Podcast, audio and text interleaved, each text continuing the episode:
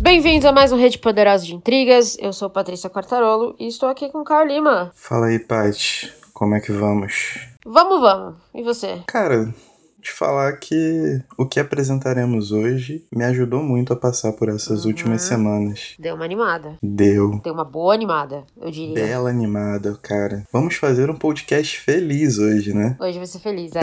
pra quem tá, tá pensando aí que a gente tá sempre abaixo, que a gente anda deprê, o Brasil realmente é preocupante. Mas é sempre bom quando a gente acha aquele livro que dá aquele, aquela aquecidinha no coração gelado. Não é mesmo? Pois é, aquele livro bem escrito, né? Também. Aquele Exato. livro que você olha e você sente prazer em ler. Talento é uma coisa que eu admiro demais. Talento pra escrever, então, nem se fala. Às vezes eu admiro e às vezes eu invejo, né? Porque é uma coisa que eu tenho muito É. pouco. Verdade.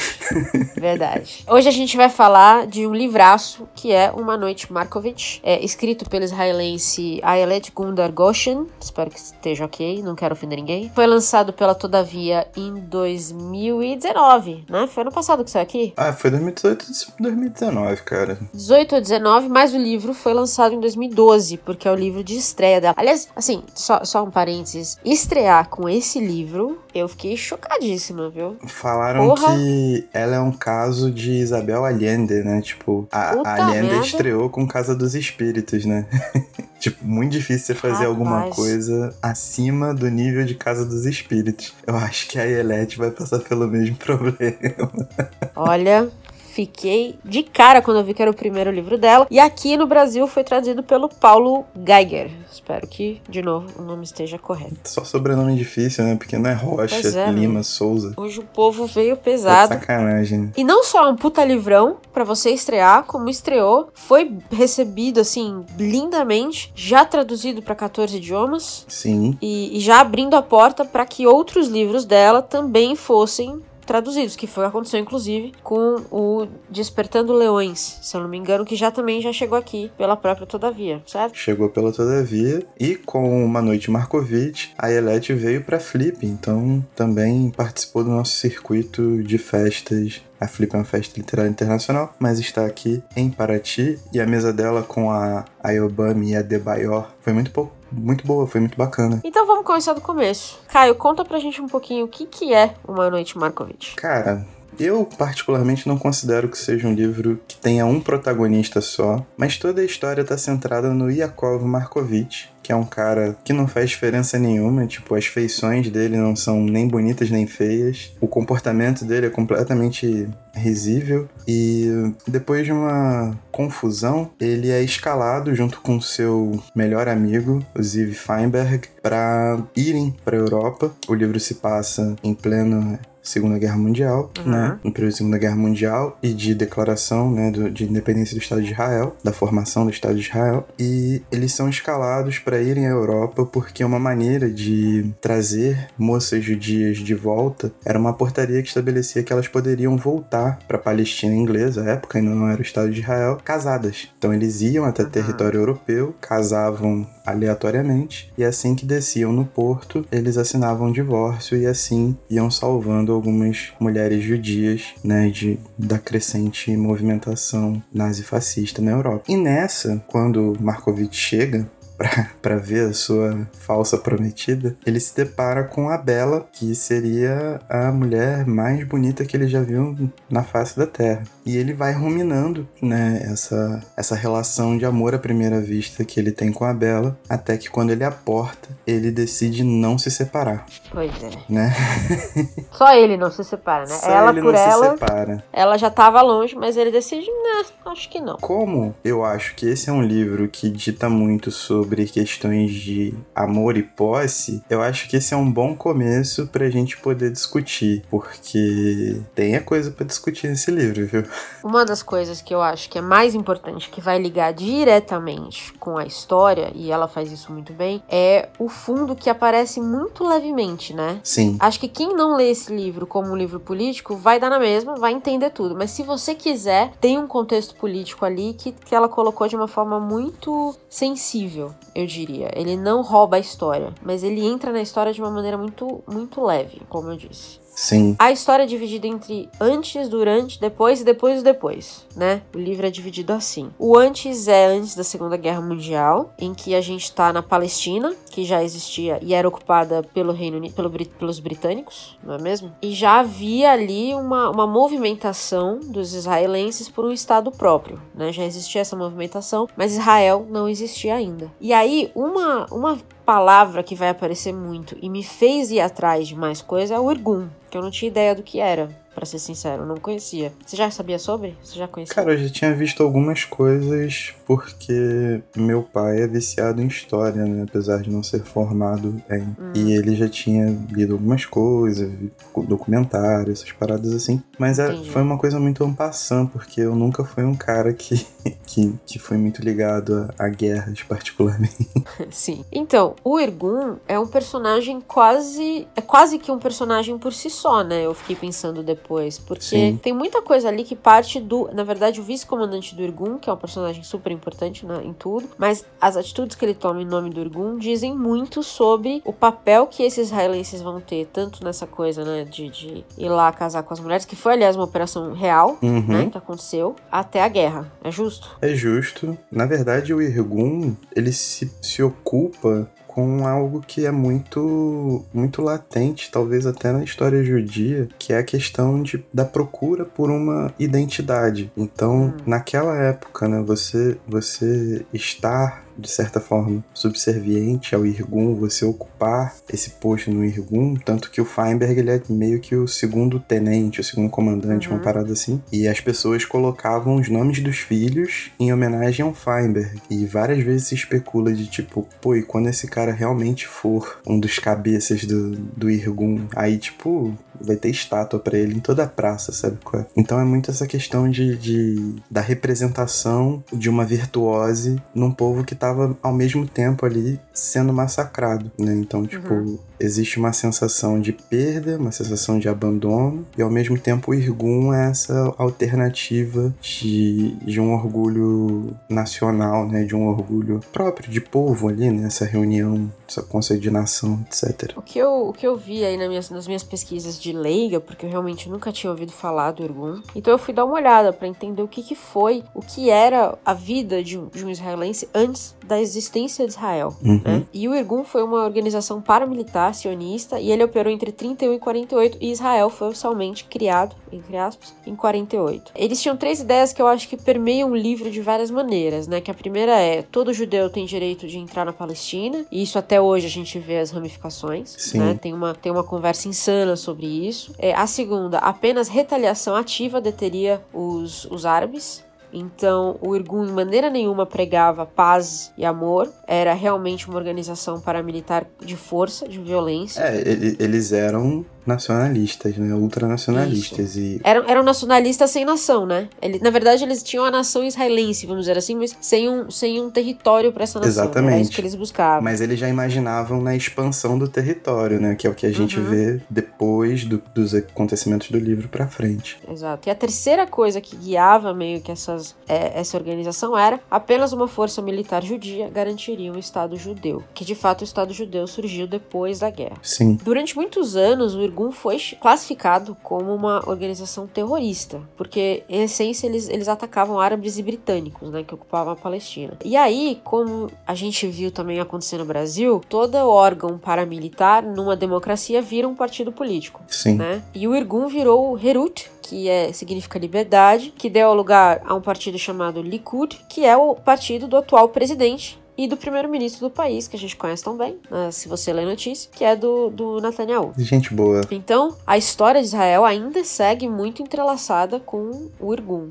e o que veio dele. Exatamente. Certo? Então é importante dar esse contexto, porque assim, ela não vai falar nada disso pra gente. Então, se você não tiver interesse nisso, você não vai perder nada na história, eu acho. Mas eu senti que saber esse contexto me ajudou a entender muitas das decisões, por exemplo, até do, do vice-comandante. Além disso, é aquela coisa que a gente fala, né? Que a gente se propõe propõe. Saber disso faz com que a gente se aprofunde mais numa cultura que não nos é tão familiar. É. Então, entender os contextos no, no qual a autora escreve, porque a autora escreve, principalmente por ser um, romance de estreia, ela escreve pro povo dela. Sim. ela espera ser lida no, no, local dela. Então, ter esse, esse background ajuda que a gente entenda a relação da própria autora com o seu território, né, com a sua nacionalidade, com a sua constituição cidadã. Quando você vê que ela traz esses aspectos da vida real, inclusive toda a, a, o mote do livro, né, que é o casamento arranjado para trazer essas mulheres, essas judias que estavam na Europa para a Palestina. O livro você pode, pode ler ele quase como um romance histórico. É que aí tem o tonzinho, tem os tons muito óbvios de, de realismo mágico, que eu acho que ela também faz isso de uma maneira maestra, maravilhosa, que tira um pouco disso. Mas ele poderia ser, né, um romance histórico, assim. É, ele de fato, assim, ele cai numa categoria bem híbrida, na verdade, né? É, verdade. Ele não se assume como um romance histórico, porque ele não é, mas também não chega a ser um, um, um realismo mágico... Puro. Puro, exatamente. É. Ele não chega a ser um 100 anos de solidão, que o Gabo cria Macondo do nada e, e faz todo aquele climão. Então ela navega numa questão meio híbrida e faz muito bem, mano. Acho que é uma mescla que casou, assim, de maneira muito sutil, muito perfeita. É um trabalho muito, muito, muito bem executado. Essa coisa de buscar, buscar algo a pertencer e buscar algo que você falou, né? É muito comum na literatura judia, na história judia, né? A busca por algo. Sim. E foi a busca dos judeus por Israel, né? Por esse espaço deles. E aí a busca do Yakovitch por alguma coisa. Na verdade, a sensação que eu tinha é que ele buscava qualquer coisa. Porque ele era um cara muito baunilha, né? É um termo culto esse, não sei se todo mundo vai entender. Mas muito, muito baunilha, né? Aquele cara que você via na rua, dois segundos você esqueceu que ele existia. É a parte do misto que equilibra com chocolate, mas você nunca sente o sabor.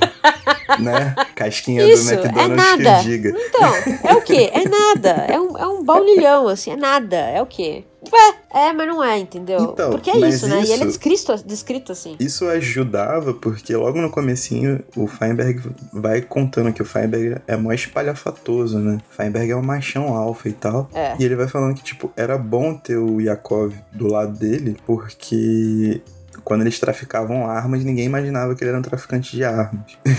Essa é a melhor descrição do mundo. Quando, quando ela fala assim, o Yakov Markovich, o, o diretor, alguma quem decidiu que ele ia ser traficante de armas, porque ninguém ia lembrar da cara dele, eu ri muito. Eu lembrei muito daquele filme é, O Senhor das Armas. Do Nicolas Cage, né? Isso. Que tem uma cena maravilhosa que eles estão chegando no, no navio que tá cheio de arma até os dentes. E aí o Nicolas Cage começa a gritar para todo mundo, todo mundo com cara de inocente. E aí você fica olhando e fala, gente, mas o homem é doido. E o Yakovich era aquele cara que se você tivesse que descrever pra um policial, você nem ia saber como era. Porque você já esqueceu dele. Exatamente. E mais um, uma conexão bacana, tipo, isso de certa forma sinestésica, é que nesse tráfico de armas as armas vinham em caixotes de laranja, né? Então vinham as laranjonas por cima. Todo livro tem uma relação com frutas, mas essa foi a primeira que me, que me pegou por causa da capa que são duas laranjas. E aí eu vi e falei, ué, mas será que essa é uma história de, tipo, tráfico de armas, etc. E, e muita violência e papapá. E como já veio essa primeira imagem, mas a gente vê pra frente que as laranjas têm muitas outras utilidades e uma Sim. outra importância também. E aí, o Feinberg era o pegador, né? O macho alfa, que nem você falou. Era o bigodudo, machão, fudilão, pegava todas, traçava o que viesse. E aí, quando eles cruzam né, o mar para chegar na Europa e casar com essas mulheres, é bem aquele ditado de você, quando você nunca cruza o mar duas vezes, né? Da mesma forma duas vezes. Ou o mar mudou, ou você mudou. Uhum. E é literalmente o que acontece com eles, né? Porque quando eles entram naquele navio e cruzam o mar, casam com aquelas mulheres, e quando eles voltam, a coisa toda mudou. O Ziv eh, está apaixonado pela Sônia. Que ele deixa aqui, que ele deixa que aqui, ele né? Deixa, que ele deixa isso, na Palestina. Que ele deixa é, arrependidíssimo de ter que deixar. Sim. Mas deixa e volta para ela depois. E Sônia tem cheiros de laranja, ela é muito descrita com isso, né? Ela personifica meio que, que essa coisa. E o Yakov volta ainda meio baunilhão, só que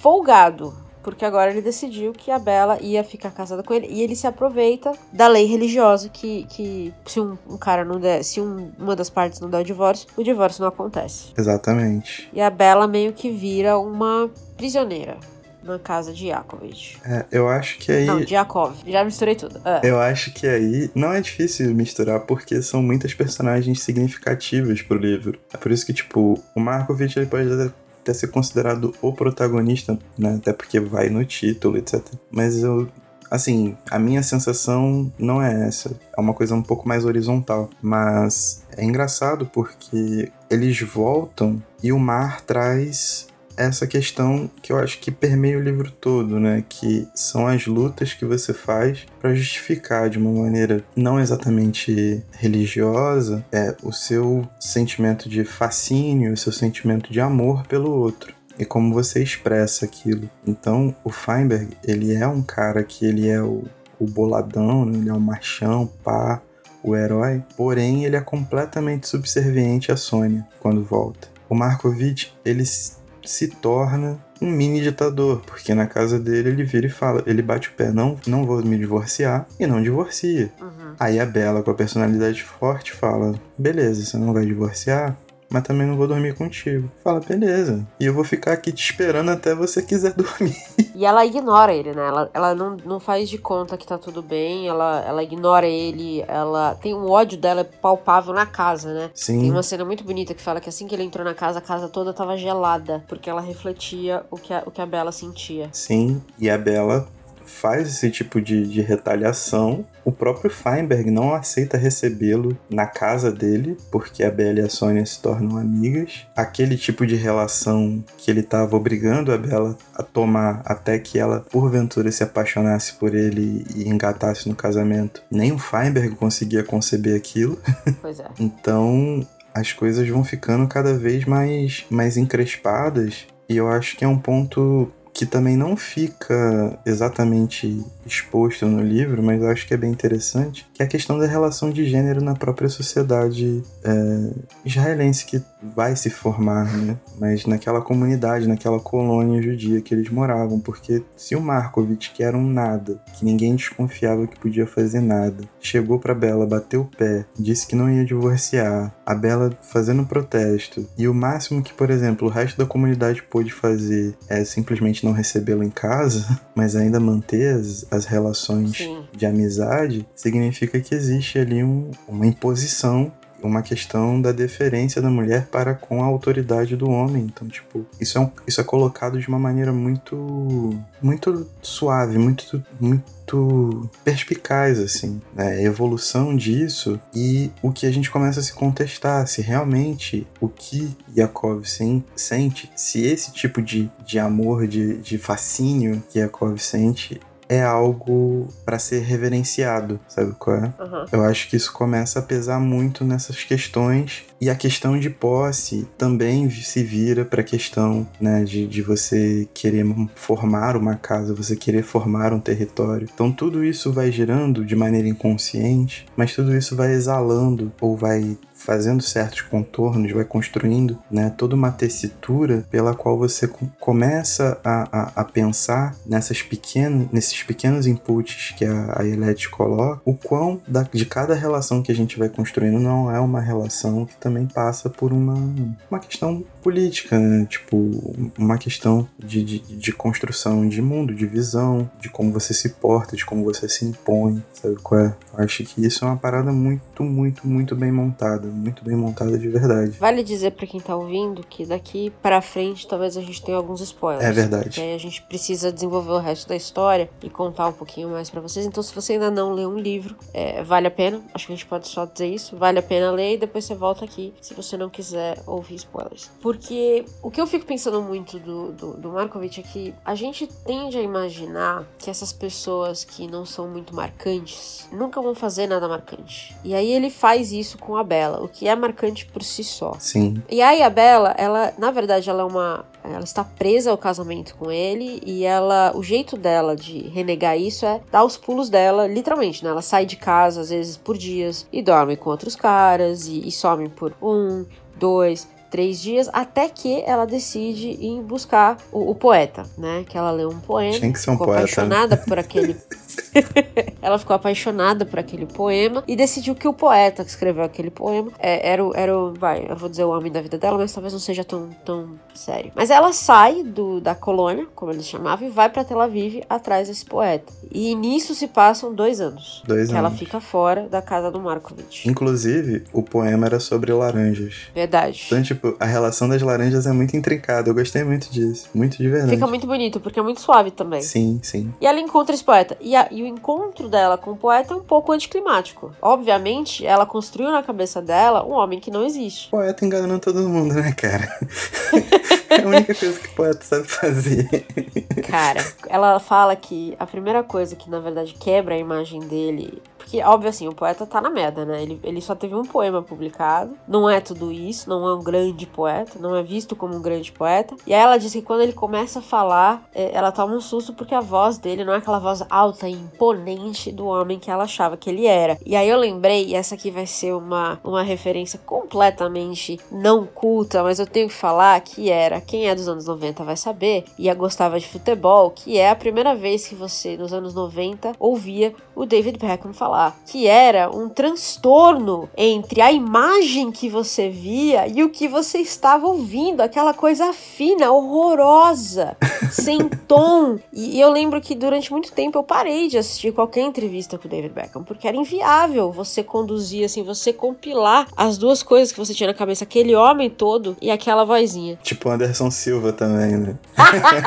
é, exato. Tipo, quando começa a falar, primeiro seu cérebro dá um nó, porque não tem como, né? Você imagina as coisas. E a Bela tinha construído um poeta assim, né? Ela tinha construído um cara, mas ela achou um cara meio meh. Outro baunilha, que tinha feito um poema mais ou menos na vida. Mas ficou com o cara dois anos. É, né? Deu um perdido no, no Markovic e foi pros braços do cara lá. E aí, o que eu gosto muito da criação do Markovic é, é isso. Ela, quando a Bela volta, ela volta grávida. Ela já sabe que ela tá grávida e que não tem como ela ficar com aquele poeta, porque ele não vai ter como bancar aquilo. É, o né? poeta também dá uma. Tipo, já deu uma cagada nela antes, né? É, verdade, já cansou. É. E aí, tem um momento de. tem uns breves relapses de nobreza do Markovich, que é quando a Bela tenta dormir com ele para dizer que engravidou dele, e ele percebe e fala assim: olha, fica tranquilo, você não precisa fazer nada que você não queira, eu vou assumir essa criança. E ali naquela hora, que foi a conversa que a gente teve quando a gente tava falando da pauta, é: você até pensa, porra, ok, um cara tomou uma, uma atitude decente. Imagina o Felipe Neto aí, ó, tudo. Então.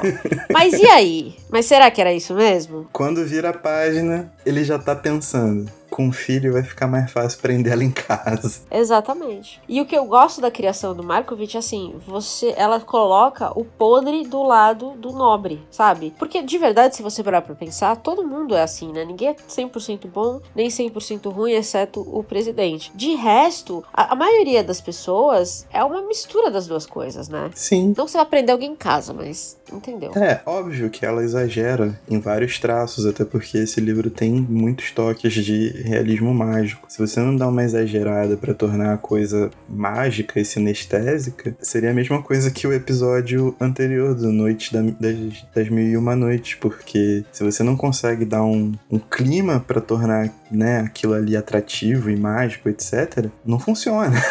já não é um romance é. estreito, né? Já não é um romance realista. Então, tipo, ela dá uma exagerada em vários contornos, mas mesmo nos momentos de exagero, ela consegue levantar essas, essas questões extremamente subjetivas sem ficar também trabalhando em exatamente duplos, né? Tipo, bom, uhum. mal, né? Exatamente. Fraco, forte. Exatamente. Ela consegue arrumar é, gradações para aquilo que ela quer fazer. E isso vai se tornando tipo uma parada muito muito imersiva mesmo, porque realmente a gente começa a se colocar nas situações, começa a tentar escavar um pouco desse universo que ela tá criando. Uma outra coisa que é muito interessante assim, tem muita criança nessa história, né? Muita, muita. Então tem, por exemplo, a Rachel, que, que é a esposa do do açougueiro Abraham. Abraham, é, que, que sonha com uma menina, ela já imagina a menina menina e nasce um menino, ela não se conecta com o filho. Tem a Bela que tem que tá vindo aí com o filho que não é do, do Markovich, mas que ela, ela tem, é, ela quer criar esse filho no ambiente, vamos dizer assim. E tem o Ziv que sonha com o filho e não tá conseguindo, ele e a Sônia não conseguem engravidar. Eu achei que as crianças nesse no livro, elas têm muito um tom de redenção. Eu não sei se essa é a palavra certa, mas eu sinto que ou os pais veem a redenção nos filhos, ou as crianças veem como esse sopro de ar inocente que talvez pudessem ajudar a alma dessas pessoas que já fizeram tantas coisas duvidosas, sabe? Porque tem muita criança nessa história, né? Tem muita criança que. E aparece em momentos, assim, muito marcantes, eu diria. Por exemplo, inclusive vai ter um filho, mas que não é dele. E ele só vai saber disso num momento muito difícil da vida, né? Sim. Então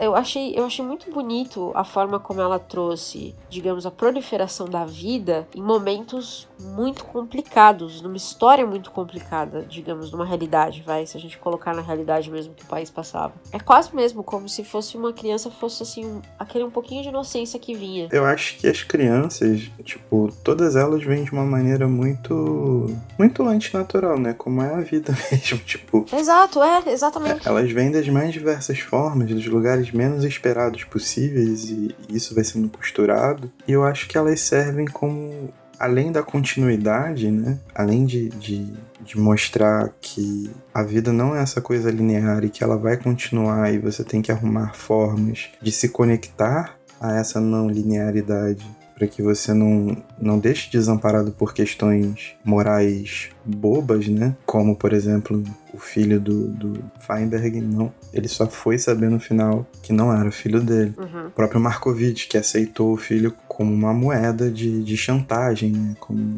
questão de, de chantagem pura e feia. Mas elas vêm para mostrar que, que é exatamente isso. Tipo, no fim, como você vai lidar com essas situações tão inesperadas que acontecem nesse redemoinho que é a própria vida, sendo que se você simplesmente ignora por uma questão de, de correção moral preconcebida, você está ignorando parte importante daquilo que te constitui. Todos nós temos nossas nossas idiosincrasias familiares também, sabe qual é? Uhum. Tipo, a gente não pode abandonar isso. Então, quando o, o Feinberg, ela vai outro spoiler, fica com a menininha lá na Alemanha, e eu acho que ele começa a andar desesperadamente, que ele vai até a fronteira com a Áustria e o, o Markovitch o encontra lá, eu acho que essa questão dele andar desesperadamente é porque ele não, ele não conseguia acreditar no conflito que ele tinha se colocado. Uhum. Eu acho que é muito isso. Tipo, as crianças têm muito esse papel. E, tipo, sempre que você fala em preparar uma geração futura, não é uma questão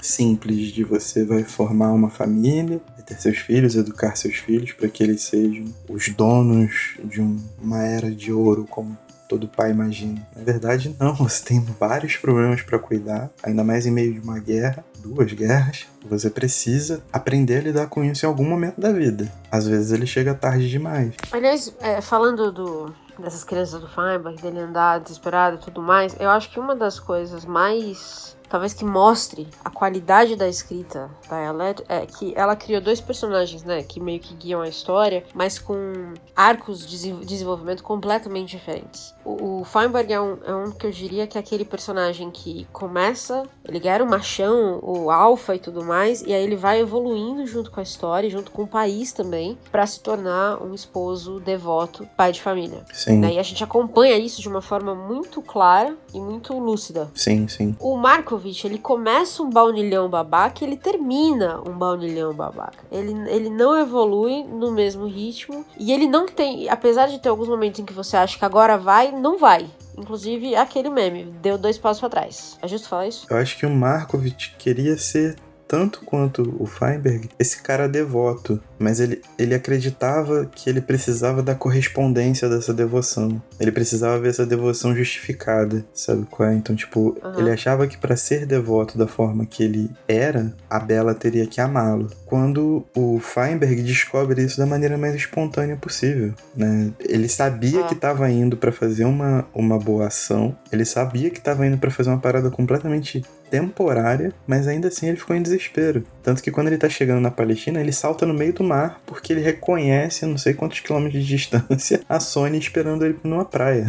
Sim. Ele vai nadando até lá. Então, tipo, eu acho que é muito isso. A compreensão do, do, do amor que Markovitch pensava ter, ela é completamente torta, ela é completamente Uhum. esdrúxula. Enquanto Feinberg que não tinha aparentemente compreensão nenhuma disso, se permitiu momentos de ternura, de, de olhar para o próximo e, e, de resolução de questões que o incomodavam de muitas formas. Muito bom. Outro ponto marcante do livro, entre vários, obviamente, são as mulheres. Mulheres, né? mulheres são muito fortes. Boas personagens. Ótimas. Eu acho que aí vale uma menção muito bacana que a gente falou bem en passant, mas uma menção a Rachel, uhum. Rachel Mandenbaum, ela vai para Palestina e, para não se lembrar do, do, do, passado alemão, ela simplesmente corta a relação com a, com a língua alemã, uhum. numa tentativa de não lembrar do horror. Só que a memória não acontece só por causa de um corte da linguagem, né? ela acontece por vários fatores. Isso continua a, a atormentando. Eu acho que é um arco muito bonito e muito representativo quando o marido dela fica loucão e joga as coisas dela, inclusive um diário. A Bela vê, queima a mão, ela larga a mão de ser perfeita para salvar a memória de alguém. Uhum. E ela abre são os poemas da Rachel que estão escritos em alemão. E a tarefa da vida dela é justamente traduzir esses poemas para publicar. Sim. Eu acho que isso é muito representativo de uma questão de, de, de respeito à memória, vários conceitos irmanados né, entre, entre mulheres que se entendem, que passaram por um trauma tão grande. Eu acho que foi uma construção bem maneira. E também tem muito a ver com a história judia, né? Que é essa coisa de não esquecer o que aconteceu. Tanto que a, a, a Bela fala isso antes de ficar no, no coisa, né? Ela foi uma mulher que quase nunca falou e agora você vai destruir as últimas palavras dela. Exatamente. Uma coisa assim, que é, é muito bonita, é uma forma muito bonita de você pensar num diário, na verdade. E a cicatriz na, na mão dela que fica, né? Torna-se, na verdade, a referência da Bela a partir dele. Porque isso tira a Bela do estado de perfeição, porque ela já tinha uma cicatriz muito feia na mão. Isso coloca a Bela, por exemplo, num lugar em que o próprio Markovitch por mais boas ações que ele tenha se proposto a fazer, e uma delas foi justamente parir a filha do, da Rachel no momento bem anterior, mas isso coloca a, a Bela no, no patamar de, de compreensão e de ajuda mútua que o próprio Markovitch sempre quis e nunca conseguiu chegar. Uhum, foi. Então, Sublime. E aí tem a grande Sônia, né? Que eu acho que das mulheres é talvez a mulher mais bem realizada no livro, no sentido de ela conseguir. O que, é a única, talvez, mulher que consegue o que ela quer. É. Talvez, acho que é, né? Ela já bota a ordem na casa com Feinberg, né? é, exato. Ela é, uma, ela é a única mulher que não tem medo de ir atrás do que ela quer, independente dos resultados. Exatamente. Ela aproveita as longas saídas do Feinberg para construir isso, né? Efetivamente. Ela recebe algumas oportunidades com o jeito dela, que sempre é um jeito bem falastrão e tal. E quando o Feinberg volta, não resta nada a ele não se aceitar. Aceita uhum. que dói menos. pois é. Ele viveu na pele. Cara, tem uma parada que eu gostaria de levantar, mas é que eu acho que é uma parte muito representativa do livro, porque isso ficou muito na minha cabeça. As laranjas é uma coisa óbvia, né? Tipo, a Sônia tinha cheiro de laranja, tudo girava na colônia, na plantação de laranja. Uhum. As armas que vinham em caixotes com laranja cobrindo para esconder, mas tem o filho da Sônia, que tem cheiro de pêssego. É. O Markovitch resolve por algum motivo, como se fosse para dedicar a devoção dele, que ele tinha pela Bela, a outra coisa. Ele, ele insiste em plantar morangos, mesmo sabendo que os morangos não eram típicos daquela região, né? Uhum. Mas é, é, é, um, é, uma grande salada de frutas, mas a narrativa, ela, ela é muito sinestésica, né, cara? Ela é muito, tem muito cheiro. É muito boa. Sabe? É, é muito prazeroso. muito tipo, é uma narrativa que, que realmente ela é física no que tange a tocar os sentidos. Você sente o prazer estético pelo aquilo que você tá lendo, porque é muito bem escrito. Você tem essa questão dos cheiros que envolvem muito bem aguçado assim. E outra coisa que eu notei muito bem é como ela não é que ela adoça, mas como ela torna metafórica algumas relações principalmente quando se trata de da traição e da violência. Hum. Então, tipo, a não ser naquela hora que o, o Markovitch vai invadir a fortaleza lá, uhum. que realmente ela fala que eles pegaram em baionetas e os, os caras foram caindo, etc. Mas muito poucas são as relações diretas tipo, com violência, assim, tipo, ah, foi uma sangria danada. cortou braço, É. cortou perna, saiu sangue, papá, que não sei o quê. Ela cria a imagem pra você de uma maneira muito tangencial e muito bonita, assim, tipo. São umas sacadas que ela tem, principalmente na hora que o parceiro do Feinberg na Alemanha, quando eles estão caçando nazistas. Isso aconteceu de verdade também, né? Uhum. vai enforcar o, o, o nazista que tá com o bebê que fica com o Feinberg depois. Aquela cena toda, por mais que tenha sido uma briga de rua generalizada, Sim. ela não é o clima de uma briga de rua generalizada. Ela não parece um filme do Steven Seagal, sacou?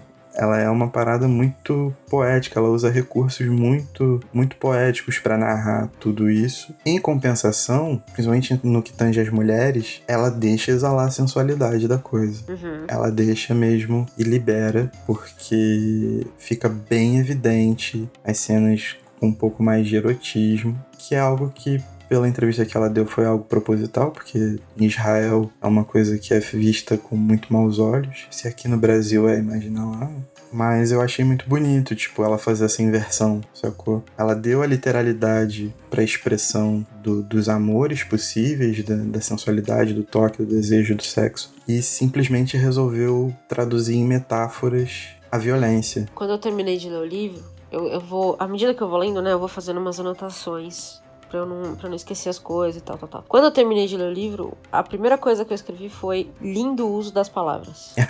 é assim, é, dá pra ver que ela é uma, ela é uma, uma pessoa que, que gosta das palavras, sabe? É difícil de explicar isso. É a mesma sensação que eu tenho quando eu leio Gabo, por exemplo. E eu acho que isso é um pouquinho da permissividade que vem, eu acho que do realismo mágico, que é essa coisa de você poder usar as palavras de um jeito que, que até o que é feio fica bonito, até o que é pesado fica leve. E, e eu tenho muito isso quando eu leio Gabo. É uma das minhas coisas preferidas de ler Garcia Marques. E ela mesma, né, já foi comparada de tirar um pouquinho dele. Ela cita Borges também, em uma entrevista que eu li dela. Verdade. É, que ela, e ela citou inclusive Jorge Amado. Ela fala que Jorge Amado foi o melhor, melhor autor homem que criou personagens femininas protagonistas, porque ele entendia, ele soube interpretar muito bem o papel da mulher na sociedade, todos os seus contextos. Pois é, assim, o que eu quero dizer é, ela tem, ela tem ótimas referências. E referências muito próximas a nós, né? Exato. E eu acho que é por isso que quando você lê esse livro, você sente assim,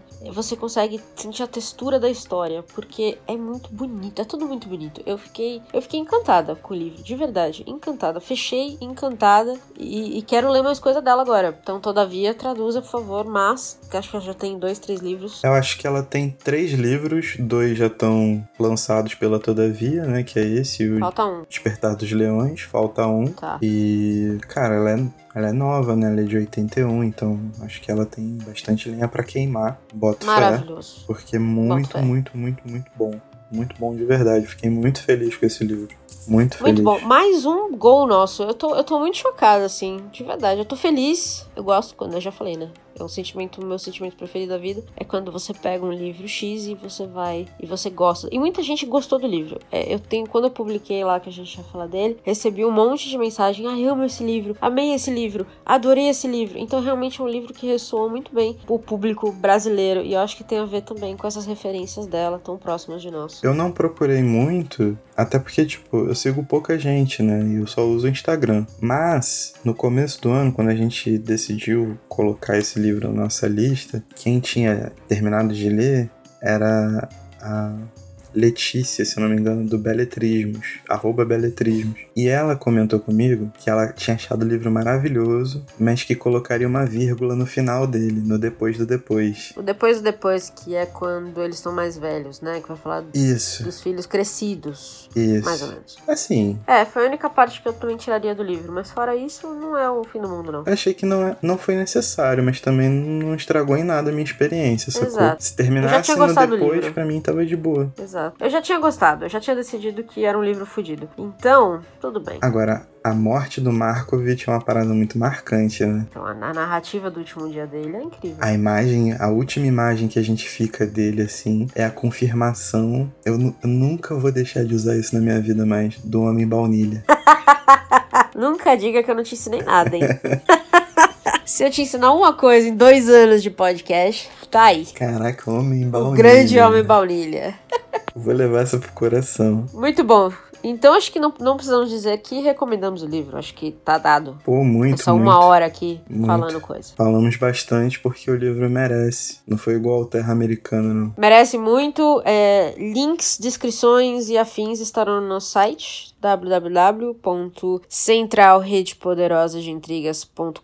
www.centralredepoderosasdeintrigas.com.br Estamos no Instagram, no Twitter e você pode achar a gente em todas as principais plataformas. Certo, Caio? É isso aí. Tá entregue? Tá entregue, tá bonito, tá? Pô, esse livro me deixou feliz nesse tempo, então tá tudo lindo. É só o que a gente precisa nesses momentos difíceis. Exatamente. E tchau! Tchau.